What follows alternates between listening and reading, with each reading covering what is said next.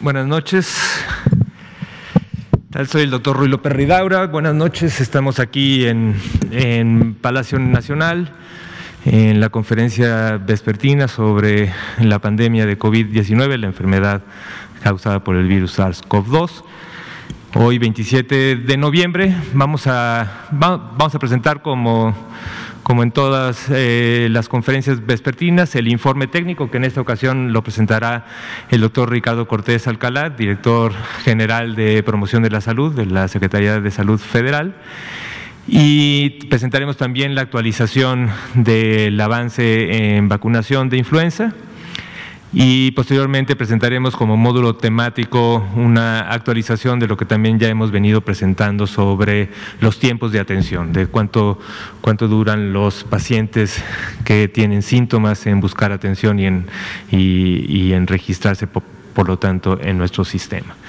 Entonces, este, y posteriormente pues abriremos a preguntas. Entonces, pues por lo pronto, pues muchas gracias eh, Ricardo, pues adelante con el informe técnico y después yo el componente temático. Gracias. Perfecto, muchísimas gracias, doctor López Ridaura. Muy buenas noches, tengan todas eh, eh, y todos aquí en Palacio Nacional, Salón Tesorería y en sus casas, desde donde estén conectados, en casa, en su trabajo en su dispositivo móvil. Muchas gracias por acompañarnos. Hoy, hoy es el día 181 de la nueva normalidad. Este periodo caracterizado por el análisis eh, local, análisis por estado, análisis regional del riesgo epidémico que tienen las personas eh, en cada uno de los estados en los que viven y eh, derivado de este riesgo las actividades sociales y económicas que se deberían de abrir, disminuir o cerrar por completo para la mitigación de eh, la epidemia por el virus SARS-CoV-2. Esta es la conferencia de prensa número 268, ya este, casi llegando a los 270. La siguiente, por favor. Día 3 de 16, lo que presentó eh, InMujeres y eh, la doctora Nadine Gassman, eh, presidenta de InMujeres, y la doctora Carla Berdichevsky, directora general del Centro Nacional de Equidad de Género y Salud Reproductiva. 16 días de activismo en contra de la violencia hacia las mujeres. En México, en México, una de cada 10 mujeres de 15 años y más reportó haber enfrentado algún tipo de abuso sexual antes de los 15 años. Esto es eh, eh, muy importante, es muy importante, una de cada diez mujeres. Y además relacionado con la eh, presentación de ayer, en donde se mencionó que este tipo de ataques, este tipo de violencia sexual en contra de las mujeres se da en el círculo más cercano de las mujeres.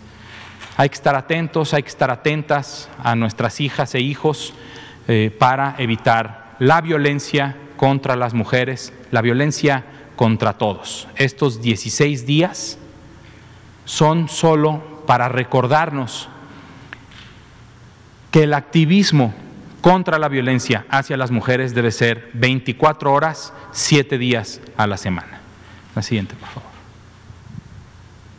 Recordar el semáforo de riesgo epidémico que está vigente hasta el momento y que continuará vigente durante la siguiente semana, en donde eh, tenemos estos eh, eh, dos estados en, en rojo, Chihuahua y Durango, y tenemos a Coahuila, Nuevo León, Zacatecas, Aguascalientes, Querétaro y la Ciudad de México con un mayor riesgo de transitar de el riesgo alto, que es el nivel naranja, al riesgo máximo, que es el nivel rojo. La siguiente, por favor.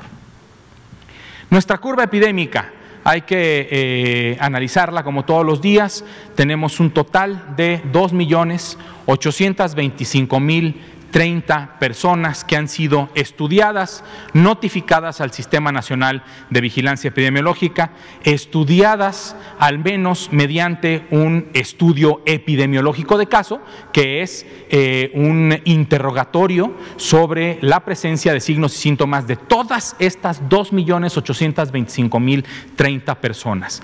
De ellas, recordemos, no a todas se les hace una o se les toma una muestra eh, para... Eh, para definir o para ver si son positivas o negativas su sintomatología al virus SARS-CoV-2. Las razones por las que no se les toma la muestra son diversas. Puede ser eh, una persona que llegó grave al hospital y que no se alcanzó a tomar la muestra. Puede ser una persona que, cuyos síntomas son leves y que bajo el esquema de vigilancia epidemiológica que tenemos en nuestro país no se le haya tomado una muestra para eh, confirmar.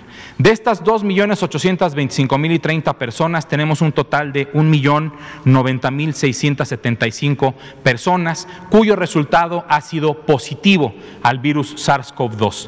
Tenemos eh, eh, también un, total de 198.355 personas a las que no se les tomó muestra y se les aplica el porcentaje de positividad esta línea naranja que vemos aquí, que actualmente en esta semana es del 45%, este porcentaje de positividad se les aplica a las personas que cayeron en este supuesto en el que no se les tomó una muestra. Em, hay 133.553 personas que están catalogadas como sospechosas a eh, COVID-19 que eh, no tienen una posibilidad de resultado. Esta es una em, eh, una codificación automática.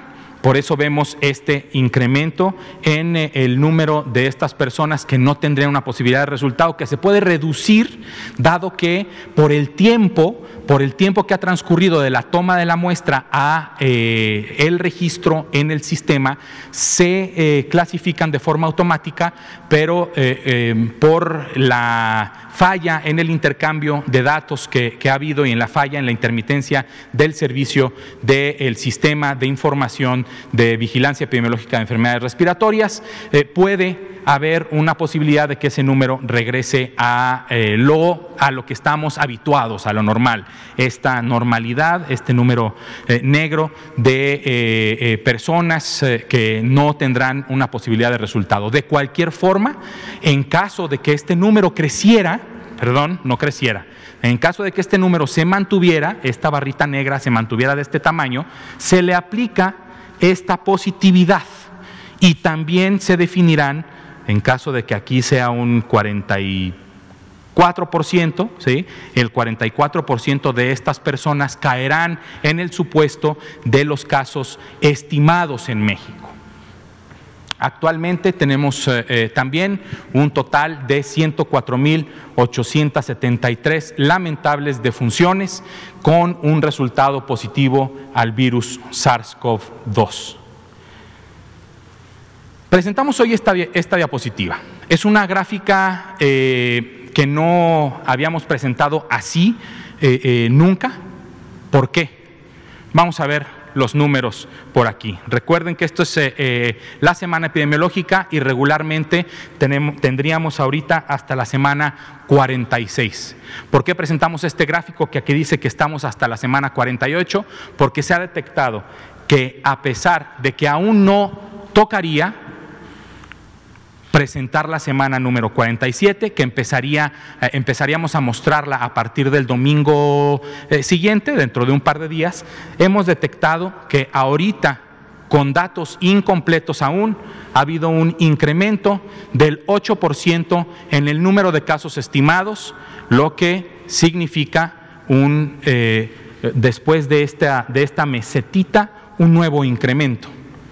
Lo presentamos ahorita porque es pertinente, así como siempre lo ha comentado el doctor eh, López Gatel, aquí cuando las cosas van bien, se dicen que van bien, cuando las cosas hay una alerta que emitir, vamos a emitir la alerta, aquí está la alerta eh, eh, detectada. Un incremento entre la semana 46 y 47 que pudiera incrementarse todavía, que hasta el momento es del 8.3%. Sin embargo, también es importante mencionar que a nivel nacional las defunciones no, no presentan este, este, incremento. Esto es bueno, esto es importante. ¿Pudiera incrementar? Sí, sí pudiera incrementar, pero al menos al momento vemos que el incremento es de, eh, en el número de casos detectados.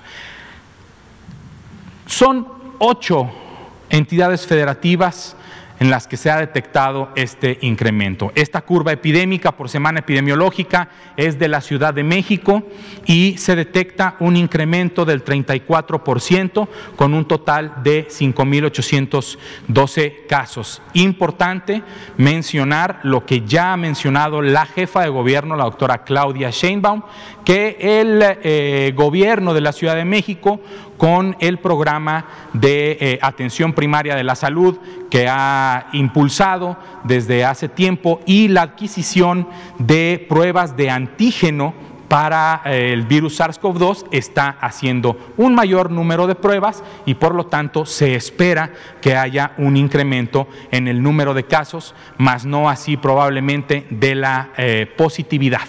Eso se verá después, una vez que se estabilice el número de pruebas diarias que se vayan haciendo en la Ciudad de México para ver cómo eh, si se vuelve a quedar en una meseta como esta, sí, pero con una positividad seguramente más eh, eh, reducida, pero en la detección de, de más casos conforme se vayan encontrando. La siguiente, por favor. El estado de Baja California que vimos cómo a partir de la semana número 13 tuvo un incremento eh, importante, fue uno de los primeros estados en tener un pico epidémico muy rápido y muy importante, después tuvo una, meseta con subidas y bajadas, posteriormente una eh, bajada bastante importante, pero ahora ya tenemos eh, algunas semanas con un incremento y de la semana 46 a la 47 un incremento del 50%, 50.1% con respecto a lo detectado en la semana inmediata anterior, que es la semana 46. Las defunciones también, vemos aquí las, eh, eh, las gráficas de las defunciones, en algunos estados pueden también estar incrementándose el número de, defunciones eh, y en otros seguir manteniendo un, un, descenso o una meseta. El Estado de México, el Estado de México también de la semana 46 a la 47 se detecta un incremento del 12% y por eso se alerta se eh, pone a, disposición de todas las personas en este eh, gran país, pero para que quienes viven en el Estado de México tengan en cuenta que de una semana a otra, ya de forma eh, consecutiva, básicamente en cuatro o cinco semanas, hay un incremento. La actividad de eh, los virus respiratorios incrementa, se incrementa con eh, la temporada de frío. Esto, eh, esto es regular, esto es lo regular y ahora lo estamos viendo también con el virus SARS-CoV-2 que tiene un comportamiento similar al de todos, al del resto de virus respiratorios como el de la influenza u otros virus SARS. También observamos en, la diapositiva anterior un incremento en el número de, funciones en el Estado de México. Por favor, a todas las personas que viven en el Estado de México, en la Ciudad de México, en Baja California y en el resto de estados que ahorita voy a, presentar, eh, eh, tomen nota, tomen acción, no hay que preocuparse, hay que ocuparse, hay que ocuparse. No hay que salir si no es necesario, hay que salir a trabajar bien protegido, hay que lavarse las manos bien, hay que usar bien el cubrebocas, no hay que estar cerca de otras personas aunque traigan cubrebocas. Esto es muy importante. El cubreboca no, no debe ser tomado en cuenta como única barrera de protección. El cubreboca sirve, sirve muy bien siempre y cuando se puedan seguir manteniendo el resto de medidas básicas de prevención como la sana distancia y el lavado de manos. El estado de Sonora se observó también un incremento del 33% eh, de la semana 46 a la 47 y un incremento también en el número de defunciones. El estado de Guanajuato,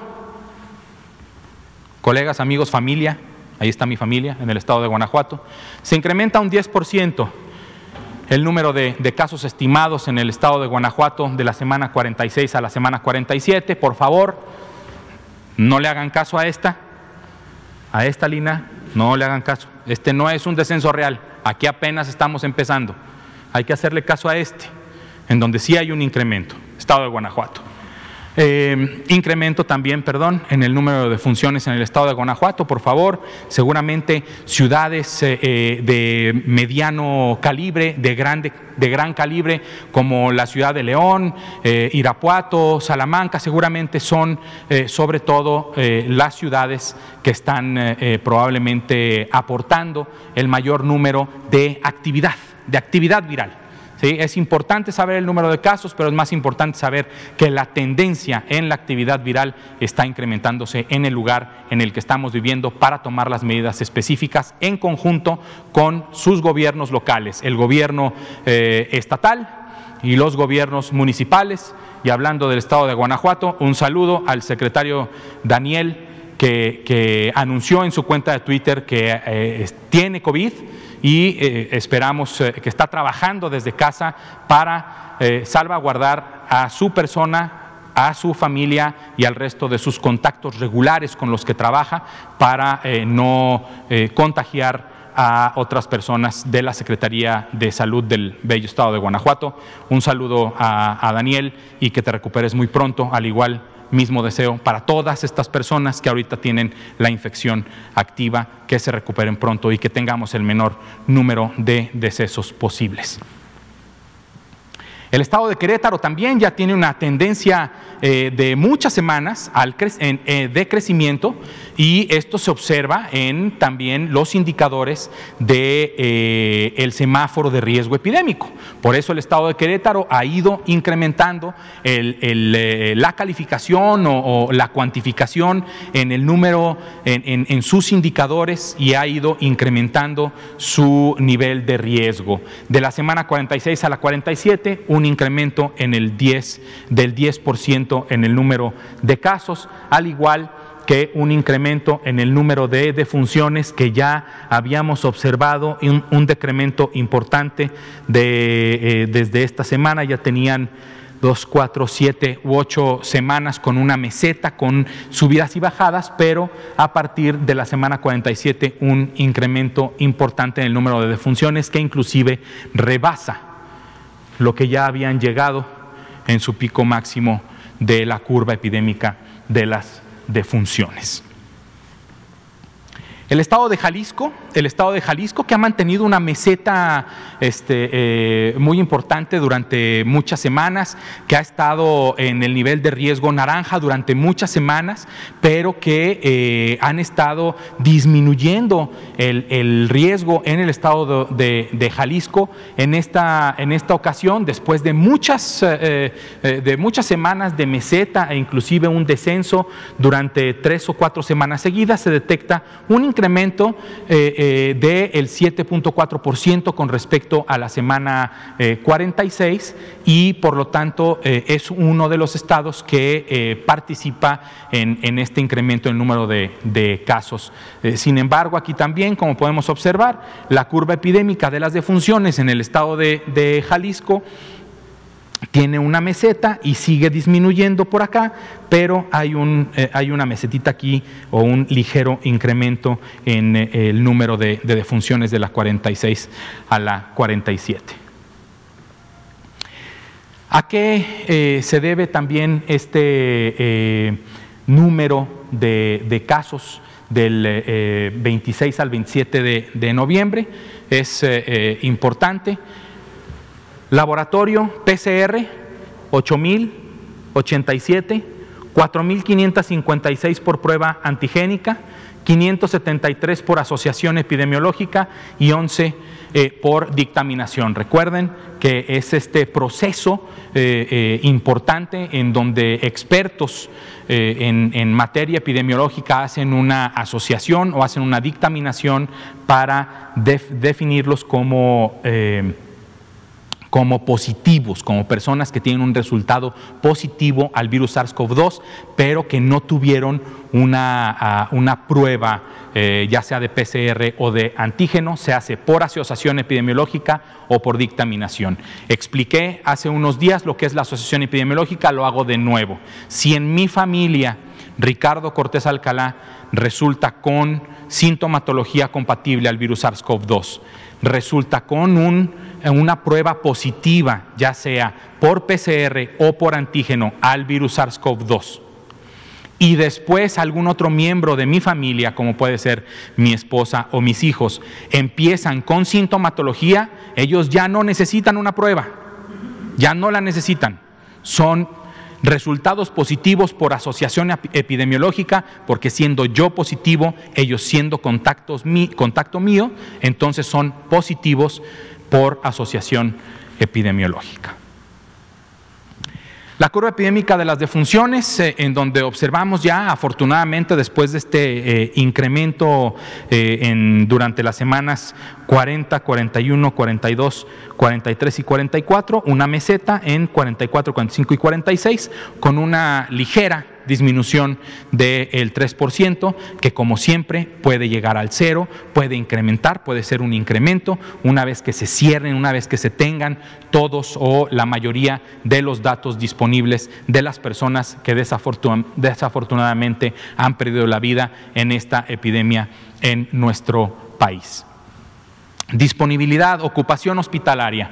A nivel eh, nacional tenemos una ocupación del 38% eh, y está a expensas sobre todo de eh, Durango, Ciudad de México, Nuevo León, Coahuila, Zacatecas, Guanajuato, Hidalgo, Baja California, Chihuahua y el Estado de México que tienen al menos el 50% o más de su ocupación hospitalaria en eh, camas de hospitalización general, esto es, las personas que tienen una infección respiratoria aguda grave, pero que no requieren de un respirador mecánico para continuar eh, con su vida, que están eh, con un cuadro grave, pero en hospitalización general, en donde personas especialistas en la materia, personal médico, personal de enfermería, están cuidándoles, dándoles el tratamiento con oxígeno suplementario en puntas nasales eh, o, con mascarilla y revisando que si tienen alguna comorbilidad como la diabetes tengan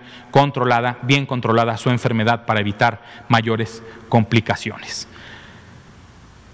Sobre las camas eh, eh, con ventilador, tenemos una ocupación del 32% a nivel nacional y está a expensas, en primer lugar, de la Ciudad de México y eh, de Zacatecas, Nuevo León, Aguascalientes, que tienen eh, más del 50% de sus respiradores mecánicos, sus ventiladores mecánicos ocupados y el resto tienen al menos menos del 50%. Importante, la Ciudad de México se está acercando a ese umbral a ese umbral del 70% de, ocupación de eh, ventiladores mecánicos, de respiradores mecánicos, eh, que nos indica ya una eh, saturación en el uso de respiradores mecánicos al llegar al 70%. Está en 62, por favor, hay que poner atención, nosotros, todos, todas las personas en la Ciudad de México, atención para estar cuidándonos, cuidándonos todos y todas, haciendo las medidas básicas de prevención,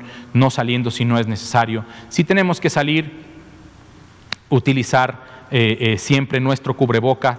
Eh, si gustan usar la careta, también pueden usar la careta, mantener sus manos limpias, lavárselas frecuentemente y mantener una distancia muy importante, probablemente la más importante de las medidas básicas de prevención, mantener una distancia de al menos, al menos metro y medio. Si es más, mejor. Avance semanal sobre la vacunación eh, contra influenza en todo el, sector salud.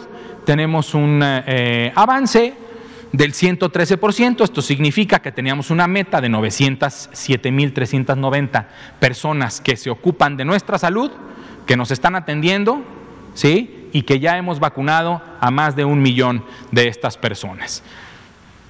Sobre la población eh, de riesgo, que son las personas eh, entre 5 y 59 años de edad que tienen o que viven con alguna condición que les hace más vulnerables a presentar un cuadro grave, eh, eh, como pueden ser vivir con VIH, vivir con diabetes, obesidad, enfermedades del corazón, enfermedades pulmonares o cáncer, seguramente entre, entre otras eh, condiciones, tenemos una meta cubierta del 54%. Sobre mujeres embarazadas, una meta del 49% hasta el día de hoy.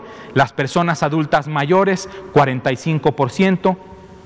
Niñas y niños menores de, 59 meses, o sea, eh, 4 eh, años y 11 meses y 29 días, y a partir de los seis meses es que se aplica la vacuna. Y recuerden bien, niños y niñas de seis meses que no han recibido una, eh, una vacunación nunca, hay que aplicar dos, dos dosis con diferencia de un mes entre la primera dosis y la segunda dosis. Y a, otras, eh, eh, a otros grupos eh, también de personas que han recibido la vacunación, un total de 4 millones, se han aplicado 1.8 millones, teniendo una cobertura de la meta del 45%. A nivel nacional y englobando todos los grupos a los que se le está aplicando la vacuna, hay un avance del 46%.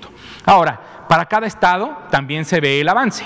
Y aquí podemos ver cómo eh, tenemos que hacer un esfuerzo eh, como servicios de salud y como personas en el estado de Coahuila, Veracruz, Chihuahua, Baja California, Durango y Oaxaca para incrementar la cobertura y lograr la meta de aplicar todas las vacunas contra influenza en nuestro país antes del 31 de diciembre de este año. El Estado de México es el estado que más se acerca al avance esperado al 25 de noviembre, que es del 62%. Es el Estado de México el que más se ha acercado a esto. Finalmente, recordar lo que siempre recordamos los viernes de actualización de la vacunación contra influenza. Si a ustedes les ofrecen esta vacuna en el nivel privado y se las cobran, yo ya he visto que cobran 500, 600, 700, 800 pesos por esta vacuna, eso es ilegal. Esta vacuna es gratis, es gratis en su centro de salud, en su unidad de medicina familiar, es gratis, debe ser gratis. Es más, ya la pagaron. Todos los que pagamos impuestos, ya la pagamos. Entonces, esta vacuna no se debe vender, su venta de esta vacuna, Vaxigrip, vacuna contra influenza trivalente, es ilegal. Muchísimas gracias. Muchas gracias, doctor Ricardo Cortés Alcalá. Este, pues vamos a dar el componente temático que tiene que ver con esto que les hemos ido platicando ya en varias ocasiones. Desde, desde hace más de, prácticamente ya más de dos meses, eh, hicimos una primera presentación sobre la necesidad de fortalecer la estrategia comunitaria de la atención para pacientes con sospecha o con cuadros sospechosos de COVID. Y esto es altamente eh, crucial para, para poder eh, disminuir el riesgo de complicaciones. Acuérdense y les recuerdo de la estrategia. La estrategia lo que busca y se está realmente llevando a cabo de diferentes modalidades, pero prácticamente todas las entidades federativas tienen un abordaje eh, territorial, comunitario, que lo que busca es por un lado, estar haciendo barridos casa a casa de diferente forma, ya sea con brigadas, a veces hay también barridos telefónicos, pero la idea es ir acercándose a las personas.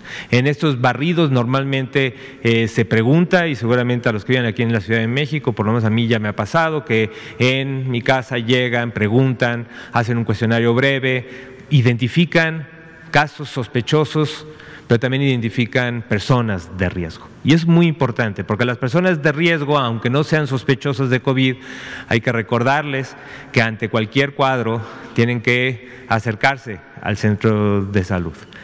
Y también recordarle al centro de salud más cercano que allí hay personas con, con factores de riesgo, personas adultos mayores, con diabetes, con enfermedades crónicas, para que estén atentos.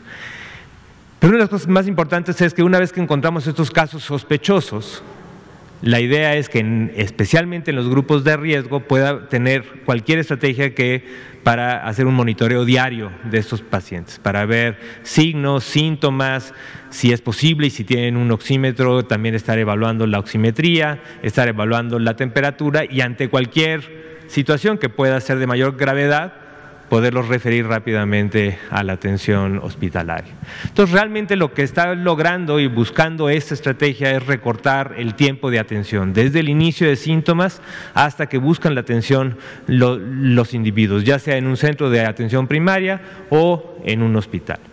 Y estamos convencidos que este tiempo se asocia de forma importante con el riesgo de complicación y por lo tanto con el riesgo de mortalidad. Ya había presentado esta gráfica solamente para, para recordarles, es una forma gruesa de ver la asociación, de qué tanto el tiempo, el promedio de días desde que se inician los síntomas hasta que se busca atención y la letalidad en los diferentes estados, digo, cada una de las bolitas es una entidad federativa, el tamaño es por el número de casos y aunque tampoco es una asociación perfecta, hay una sugerencia que a cuanto más días promedio de atención, mayor es la letalidad. Esa es la letalidad de todo el periodo. Ya el doctor José Luis Salomía en la semana pasada también presentó esta forma en que la letalidad ha ido disminuyendo de forma importante y cuando hablamos de la, de la, letalidad, promedio que está alrededor del 10%, nada más recordar que esto es la letalidad de todo el periodo. La letalidad en las últimas semanas ha estado por, por abajo del 4%. Ahora, esta es la asociación. Es más, cuando, cuando ya lo hemos hecho en análisis preliminares, que no traigo ahora, pero hemos hecho análisis ya de, de manera individual, hemos visto que las personas que tardan más de cinco días tienen hasta el doble de riesgo de, morirse que los que buscan atención en los primeros dos, días. La siguiente, por favor. Entonces vamos a presentar, este es el indicador, es el indicador que hemos estado, por un lado, tratando de impulsar, también comunicando y con un diálogo muy estrecho con cada una de las entidades federativas para que lo utilicemos como el indicador que nos permite qué tanto estamos logrando que toda la población vaya incorporando esto como una gran necesidad, la búsqueda de atención oportuna.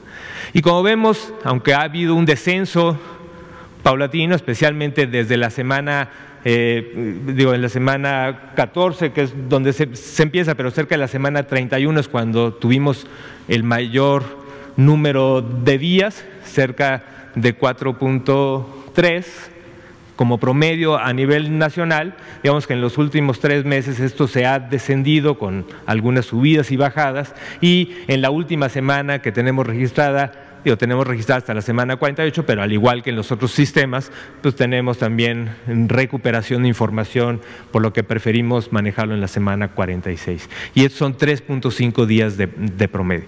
La siguiente, pero cuando lo dividimos entre aquellos pacientes que al final se registraron o al inicio de su síntoma buscaron una atención, ya sea en un sistema en su, que su condición, su condición clínica lo hacía como para tenerlo hospitalizado o de manejo ambulatorio, que eso es una de las divisiones que tenemos en nuestro sistema de vigilancia, aquellos que se manejan de inicio a la hora del, del registro epidemiológico como un paciente ambulatorio o paciente hospitalizado, pues vemos claramente que en la línea naranja es los pacientes hospitalizados. Y sí estamos viendo que en general, ¿no? especialmente en los últimos tres meses, los tiempos son considerablemente más altos. En la última semana tenemos 4.7 días de promedio de los pacientes que requirieron hospitalización cuando se registraron o cuando buscaron atención, contra 3.3 de aquellos que su manejo fue ambulatorio. Eso quiere decir que estos días hicieron que los pacientes llegaran en una condición de mayor gravedad, de una gravedad tal que el médico, la médica que, que evaluó el caso, decidió que requería una hospitalización. Pero también ha ido, digamos, disminuyendo, aunque la parte de los, de, los, hospitalizados no ha disminuido tan, tanto. La siguiente, por favor. Y también lo hemos dividido por, este, por, por aquellos que lamentablemente fallecieron contra los que no fallecieron. Y también vemos claramente que en aquellos eh, individuos que eh, después de su evolución, después de su enfermedad, la, lamentablemente fallecieron, tuvieron en la última semana un promedio de 5.1 días desde que iniciaron los síntomas hasta que buscaron atención. En cambio, los que no fallecieron tienen un promedio considerablemente menor, de 3.4. La siguiente. Y también lo que hemos hecho es para, para, hacer este monitoreo en cada una de las entidades federativas, tenemos estas gráficas que aunque no pretendo que lo vean cada una de las líneas, lo que hemos tratado de dividir son aquellas entidades donde tenemos un descenso importante en las últimas tres semanas, o cuatro semanas, y estos son los estados de Colima, Nayarit, Oaxaca y Quintana Roo, que en las últimas cuatro semanas, digamos, tenemos una tendencia clara de que va descendiendo. Esto es un dato positivo. Otro grupo de estados, la siguiente por favor, que tampoco se ve claramente, pero nada más para señalar, la gran mayoría de los estados en las últimas cuatro semanas han tenido subidas y bajadas y por lo tanto no podemos calificar una tendencia clara ni que baja ni que sube y son la gran mayoría de los estados. Y en el último grupo de estados tenemos aquellos estados donde la tendencia parece que va aumentando, que son los estados en donde tenemos que hacer con mayor hincapié el mensaje de que la gente busque atención, que la gente busque atención. Digo, independientemente de la estrategia que esté empleando la entidad, la población general también y especialmente en estos estados, Aguascalientes, Baja California, Chihuahua, Coahuila, Durango, Nuevo León, Querétaro, Tabasco y Zacatecas, tienen que entender que hay que buscar atención tempranamente, porque en estos estados vemos un incremento en las últimas cuatro semanas de manera consistente. La siguiente. Y solamente para allá, como mensaje final, lo hemos categorizado y hemos calificado aquellos en que si tenemos una búsqueda de atención de menos de dos días, es lo óptimo, es lo óptimo, especialmente en la gente de riesgo, en los grupos de riesgo que ya hemos definido extensamente, el tener estos dos días de inicio desde que iniciaron síntomas para buscar atención, eso lo calificamos como óptimo. Entre dos y cuatro días, perdón, como, ideal, entre dos y cuatro días es, eh, lo hemos calificado como óptimo y ya tardío cuando se tardan más de cuatro días en buscar atención. Y más o menos es una forma de, forma de categorizarlo y como pueden ver, en los casos ambulatorios 72% lo hicieron de manera ideal, y si le sumamos un 18%, un 90%, digamos que hubo una búsqueda de atención oportuna. Sin embargo, en los casos hospitalizados, esto, esto solamente fue del 55%, 45% de ellos llegaron de forma tardía. Y lo mismo pasa con cuando comparamos a los individuos que fallecieron contra los que no fallecieron, cuando los fallecimientos 47% de ellos llegaron de manera tardía al hospital, en cambio las personas que no fallecieron 13% de aquellas personas llegaron de manera tardía a buscar atención. Entonces, esto lo que está reforzando es el mensaje principal de la búsqueda de atención oportuna. Por un lado, a las entidades federativas, el reforzar a las secretarías de salud que están haciendo este despliegue muy importante a nivel territorial reforzar esta actividad, pero por otro lado también a la población general, que entienda esto, que especialmente en aquellos individuos de los grupos de riesgo, adultos mayores, pacientes con enfermedades crónicas, diabetes, enfermedad cardiovascular, hipertensión, enfermedad pulmonar obstructiva crónica, eh, fumadores, hay, muchos grupos de riesgo que hemos definido, eh, pacientes que toman algún tipo de inmunosupresión, pacientes con VIH, en el momento que inician síntomas hay que buscar atención, hay que buscar atención para tener una evaluación clínica. La estrategia lo que busca es que estos individuos, si en la evaluación se ve que no hay ningún signo de gravedad, se puede hacer el monitoreo diario. Y en el monitoreo diario se da uno cuenta cuando requiere atención. Esa es la estrategia integral, donde necesitamos una participación tanto de, de las secretarías de salud de las entidades, muchos otros organismos que nos están ayudando en esta estrategia, como el DIF, como la Procuraduría Agraria, como la Secretaría de Bienestar. Pero también necesitamos una cooperación de la población. La población tiene que entender esto y creo que este es un mensaje que lo que nos va a ir permitiendo es, en este momento donde estamos viendo una transmisión en varios estados, el poder hacer que disminuir aún más la letalidad. Muchas gracias. Entonces con esto este, terminamos el informe y todavía queda un rato considerable para, para, para preguntas en las que tanto el doctor Ricardo Cortés como yo estaremos encantados de responder. Entonces, pues adelante, vi esa mano primero, perdón, yo no, yo no me sé los nombres, entonces... Este... Muchas gracias, buenas noches. Héctor García, de Diario Basta, Grupo Cantón. Para los dos, cualquiera que me quiera contestar. Este, la Ciudad de México eh, ya comentaron cómo está su situación en cuanto a hospitalización general e intensiva. Sin embargo, la preocupación de, las, eh, de los familiares que tienen a, pacientes con, con, el coronavirus, pues han manifestado su preocupación porque en algunos hospitales ya no reciben a sus, a sus pacientes, a sus enfermedades. Entonces, aquí la pregunta es, ¿tendrán, eh, ¿pondrán en marcha algún plan similar al de Chihuahua? Como se hizo en días pasados cuando fue el primero que se, se puso en rojo eh, con unidades este, eh, temporales para dar cabida a esta, esta atención. Y la otra es, eh, ya no lo había comentado el subsecretario este, Gatel acerca de, de, que el gobierno federal no iba a emitir medidas coercitivas para la población en el uso obligatorio del cubrebocas.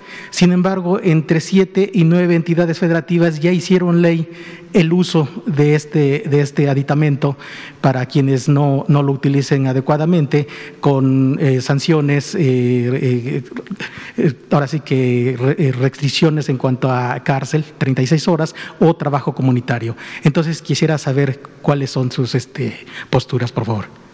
Muy bien, muchas gracias. Este, contesto la primera y posiblemente el doctor Ricardo puede contestar la segunda sobre el cubrebocas. En cuanto a la, capacidad hospitalaria, digo, específicamente en la Ciudad de México, pero esto lo estamos haciendo prácticamente en todas las entidades, este monitoreo que presentamos acá todos los días sobre la capacidad hospitalaria, eh, es parte de nuestro sistema de monitoreo diario y también de las estrategias de comunicación que tenemos con cada una de las entidades. En general, y como también lo presenté yo mismo, eh, tuvimos esta estrategia que empezamos a trabajar con cada una de las entidades en tratar de concentrar las capacidades de atención hospitalaria en aquellas unidades de mayor este, efectividad. Y un poco la idea era el poder estar por un lado, concentrando las capacidades para que por otro lado estar abriendo más la atención para pacientes no COVID. Eh, claramente, y desde que se puso la estrategia en marcha, dijimos, bueno, siempre y cuando la situación va descendiendo suficiente como para ir abriendo cada vez más hospitales para pacientes no COVID. Y muchas entidades empezaron con un plan de, le llamamos de desreconversión, porque cuando se reconvirtió el sistema hospitalario, quiere decir que muchas de las camas que no estaban dispuestas para atención de pacientes COVID se hicieron hospitales preferentemente COVID. Y la idea era que en el momento de bajada o en el momento de mayor tranquilidad, pudiéramos reconvertir para incrementar lo que venimos con atención retrasada para otros problemas. En la Ciudad de México esto pasó y lo que hemos estado haciendo y lo, y lo hemos estado, digo, tanto yo he estado en algunas de las reuniones también del gobierno de la Ciudad de México y lo que está pasando es que lo que se había empezado a ocupar por pacientes no COVID eh, se está liberando, entonces ahora tenemos una disponibilidad en la que se va a ir incrementando día con día porque en los hospitales se está volviendo a reconvertir lo que ya se había hecho, ahora sí ponerlo disponible para pacientes COVID. Esto es una prioridad, es una prioridad en el gobierno de la Ciudad de México y también de las unidades temporales que se, que se tenían, por ejemplo, la unidad del centro Banamex, también había ha habido tal vez la posibilidad de, que ya no era necesario, pero por suerte se logró también el conseguir alargar el convenio para extenderlo al menos hasta marzo en, funciones el centro Banamex. Entonces esto quiere decir que sí, digo, este, posiblemente no necesitamos meter más unidades temporales, sino simplemente llegar al límite al que estuvimos en el, en el momento de mayor capacidad y por eso esta capacidad creemos que la podemos incrementar.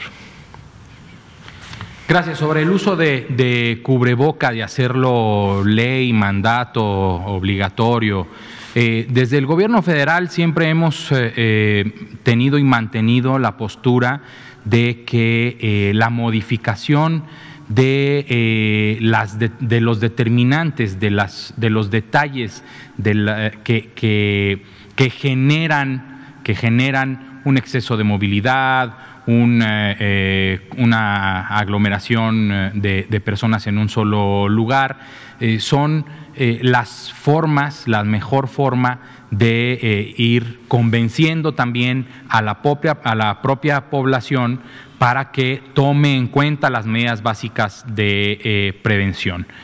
Las autoridades locales, las personas titulares de los gobiernos eh, de las entidades federativas son autoridad sanitaria con todo eh, eh, los derechos y obligaciones que eso les da y la definición de que el uso del cubreboca sea obligatorio o se hará acreedor la persona a una multa o a trabajo eh, comunitario o algún tiempo eh, detenidos en, la cárcel, eh, pues son medidas que cada una de, las entidades federativas han decidido tomar.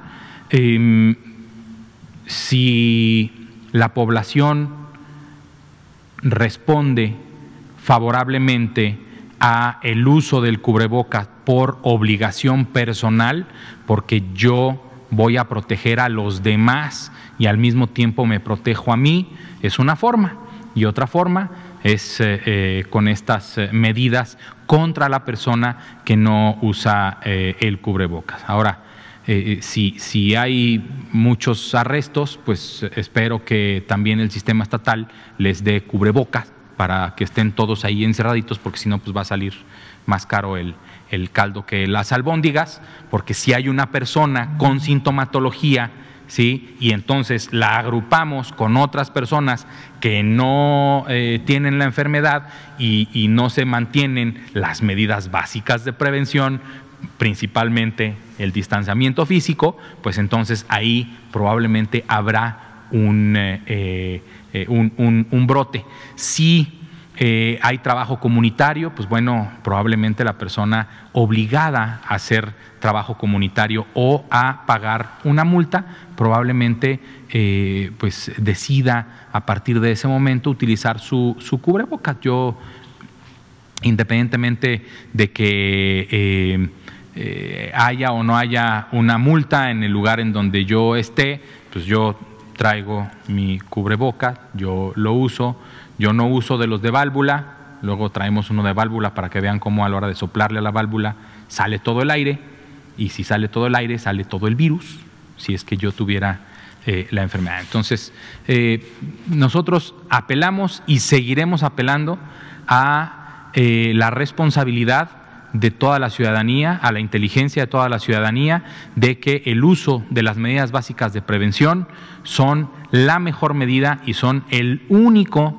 tratamiento y medida preventiva que tenemos al momento para disminuir eh, la epidemia en nuestro país o eh, en el estado en el que vivamos, recordando siempre lo que hemos recordado aquí en otras eh, conferencias de prensa, que nuestra epidemia nacional está conformada de 32 epidemias locales y a su vez cada epidemia local eh, del mismo número de municipios o colonias o barrios. Y entonces debemos de tomar eh, el cuidado de la salud como una corresponsabilidad de todos. Si te cuidas tú, nos cuidamos todas y todos. Muchas gracias, doctor Ricardo. Adelante de, de ese lado, sí, por favor, gracias. Después de esto.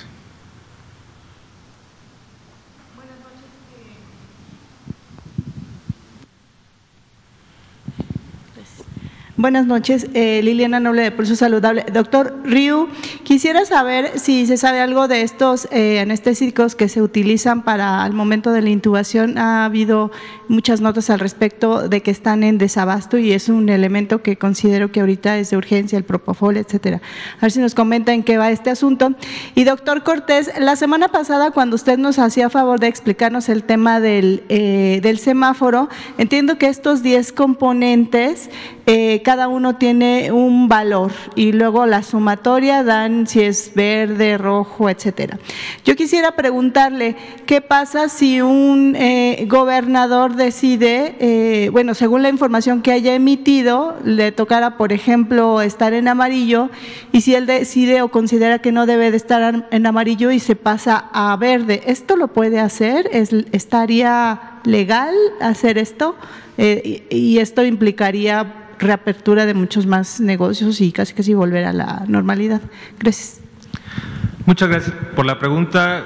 igual contestaré la primera, después le dejaré al doctor Ricardo Cortés que conteste lo del semáforo. El, sí, en efecto, digo, es, una, es una realidad, tenemos un problema importante, pero también es a nivel global de desabasto o con un abasto muy limitado de los medicamentos. En general, para, la, para el poder mantener a un paciente con ventilación mecánica, es muy importante, principalmente son tres componentes. Un componente que es el componente de sedar un paciente, digamos, dormirlo, muy importante.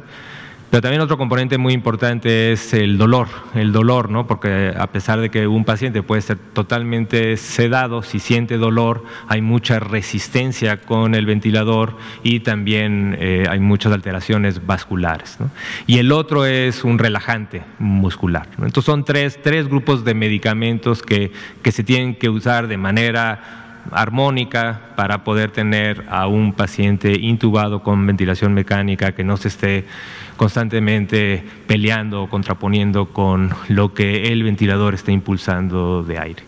Entonces, ante este desabasto, digamos que los medicamentos principales que se usan para, para, el, para el componente de sedación es el propofol, el midazolam, para el componente de, analgesia o, para el dolor principalmente es fentanilo y para el componente de relajación es cistracurio. Entonces son digamos los, y, de eso hay desabasto o hay un abasto eh, limitado. Entonces lo que hemos hecho es, este, estamos trabajando de manera coordinada por un lado, con grupos de expertos hemos hecho unas guías eh, de alternativas, digo, porque no son los únicos medicamentos, para cada uno de los grupos. Hay cinco, seis, siete opciones que tal vez no son las óptimas, pero que se pueden utilizar y que antes se utilizaban mucho, tal vez conforme han salido nuevos medicamentos se utilizan menos. Y estamos yendo hacia todas las opciones, hacia todas las opciones tratando de cubrir la demanda. Y además se, se estableció una guía también para para facilitar también la comunicación con todos los médicos y médicas que están trabajando en terapia intensiva, para que conozcan los algoritmos y dosificaciones de cada uno de ellos. Hemos trabajado también con grupos de expertos, muy cercanamente también con el componente administrativo. La idea es que tanto el componente administrativo, que está haciendo una búsqueda del mercado local e internacional de cada uno de estos, pues de manera prácticamente diaria estamos viendo qué se encuentra cómo ajustar las dosis de la demanda y estar surtiendo a nivel sectorial cada uno de ellos. Entonces sí, reconocemos el, abasto limitado, pero estamos eh, buscando, definiendo alternativas y, expandiendo nuestra capacidad de, compra tanto nacional como internacional. Gracias. Gracias, Liliana. Sobre el eh, semáforo, efectivamente son 10 eh, indicadores cada uno de los indicadores puede tener eh, eh, diferentes niveles eh, y a cada nivel o a cada rango se le da un cardinal, un número, una calificación, 0, 1, 2, 3 y 4. Si todos estuvieran en 4, suman 40, ¿sí? y de 32 a 40 es el nivel rojo, de 16 a 31 es naranja, de 9 a 15 eh, es eh, amarillo y 8 o menos es verde. Esa es la estimación del riesgo que hacemos eh, y que presentamos y que compartimos con todas las entidades federativas. Las entidades federativas pueden tomar decisiones porque son autoridad sanitaria, como emitir una ley para que sea obligatorio el uso de cubreboca, o definir diferentes actividades. Eh, por ejemplo, se puede optar por quedarse un tiempo más en el nivel de riesgo en el que estaba, sobre todo las decisiones que se han tomado así han sido obviamente a nivel local y cuando el semáforo les, les indica que hay un decremento en el, en el eh, eh, nivel de riesgo. Esto eh, lo ha hecho y lo anunció así de forma abierta, transparente y correcta el Estado de Guanajuato, cuando en el nivel de riesgo eh, eh, que se les compartió se decía a partir de esta quincena, Guanajuato está en amarillo para mayor seguridad. Eh, de eh, las personas que viven en el estado de Guanajuato, el estado de Guanajuato decidió mantenerse aún con las actividades del nivel eh, naranja para luego pasar a nivel amarillo. ¿Podría disminuir? Híjole, o sea, la verdad es que probablemente sí, probablemente sí. Lo más seguro es que sea un error, un error completamente porque el nivel de riesgo se estima con los datos que el propio Estado nos comparte. Hay que recordar lo mismo que dije el día que presenté el semáforo. No es el doctor Ruy López Ridaura el que habla todos los días a los 2.000 hospitales para ver cuál es la ocupación hospitalaria para la red IRAG.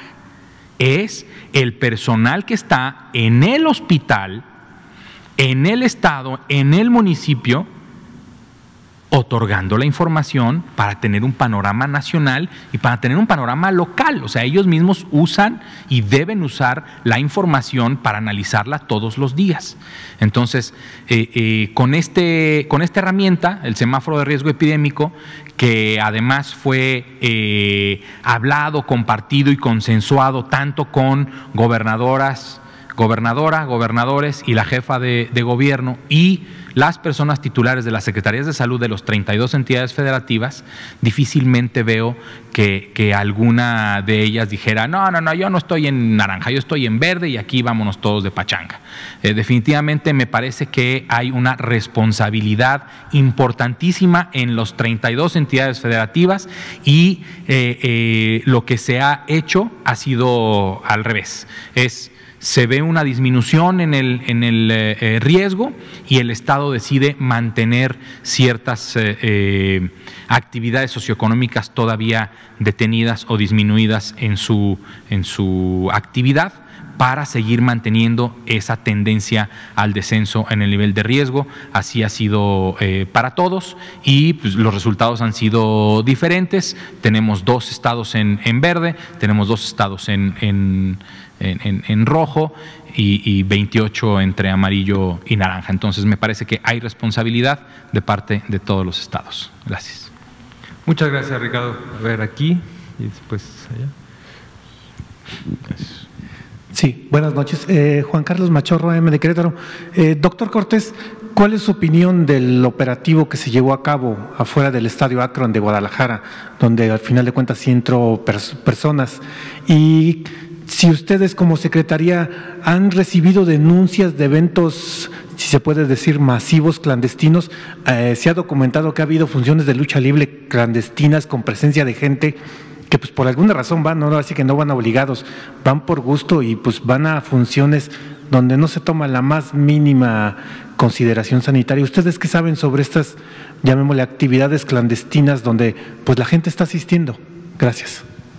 Muchas gracias. Eh, sobre el operativo en el estadio eh, de, Chivas, em, eh, asumo que la base, el, piso, lo mínimo que tomaron fue el protocolo definido previamente entre la directiva de la Liga MX y nosotros. De ahí para arriba lo que quieran implementar de más para proteger más a la población es extraordinario.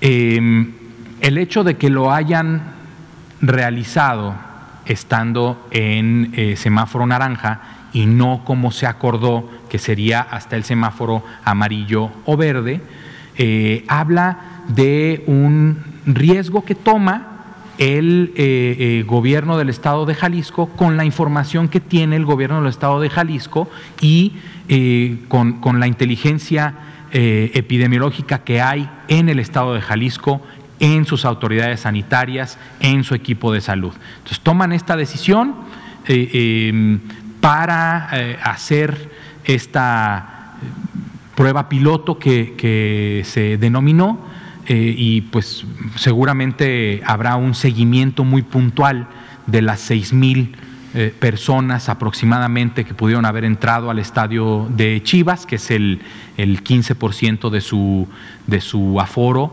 eh, que, se dijo que, se tendría eh, de, público. Entonces, seguramente al, momento de, ingresar, tomaron datos ¿no? personales para localizarlos, para darle seguimiento. eso es lo que yo esperaría de, un operativo de seguridad sanitaria en un estadio de, fútbol que tomó la decisión de abrir cuando el riesgo epidémico era mayor al, acordado de, eh, para la apertura o para la eh, entrada de afición a los estadios. Los eventos clandestinos, en, realidad no hemos recibido este, ninguno. Eh, siempre que hay crisis hay algo clandestino. Lo que hace, lo, que ahora es eh, probablemente eh, lo más normal, como ir a comprar una botella de whisky a una tienda de conveniencia. en tiempos de Al Capone era el peor de los delitos que había y había bares clandestinos de, whisky y, fábricas clandestinas de whisky. En este caso, eh, dado que estamos en una crisis eh, sanitaria que se ha convertido en crisis económica y humanitaria, pues también hay gente que busca continuar como si no pasara nada. Seguramente eh, son personas que siguen creyendo que esto no existe, siguen creyendo que las personas que presentamos nosotros como un número, como un dato duro, no existen, pero sí sí existen y las personas que desafortunadamente perdieron la vida existían y dejaron un hueco terrible en sus familias. Entonces, el hecho de acudir a estos lugares, a estas actividades clandestinas, eh, es reprobable, tanto en la organización como en la asistencia. Es reprobable. No hemos tenido ningún eh, reporte, pero eh, sin tenerlo lo reprobamos y le decimos a la gente, no vaya, no vale la pena, el riesgo es su vida. Gracias. Pues muy bien, desgraciadamente ya son las 8.01, ya quedaré la, pregunta para mañana o para la próxima semana y pues solamente como mensaje creo que es importante el, el mantener, digo, tenemos una epidemia activa, el día de hoy, el doctor Ricardo Cortés, presentamos eh, seis estados en donde ya la tendencia que no se había presentado en otras semanas, desde el, en el mismo viernes, antes de abrir eh, la nueva semana, estamos viendo ascensos importantes en la tendencia de casos y esto pues refleja una transmisión activa en estos estados y ya veremos, ahora sí, al cierre de la semana y seguramente el martes que viene en el Pulso de la Salud, donde el doctor López Gatel hace un recorrido para cada una de las entidades, podemos ver y seguir viendo que hay entidades que sigue siendo heterogéneo, hay entidades que suben, hay entidades que bajan, pero aquí estamos identificando al menos estas seis que de manera temprana están subiendo. Uno de los componentes que explica también esto es que la, que la incorporación, la incorporación en el sistema de las pruebas antigénicas,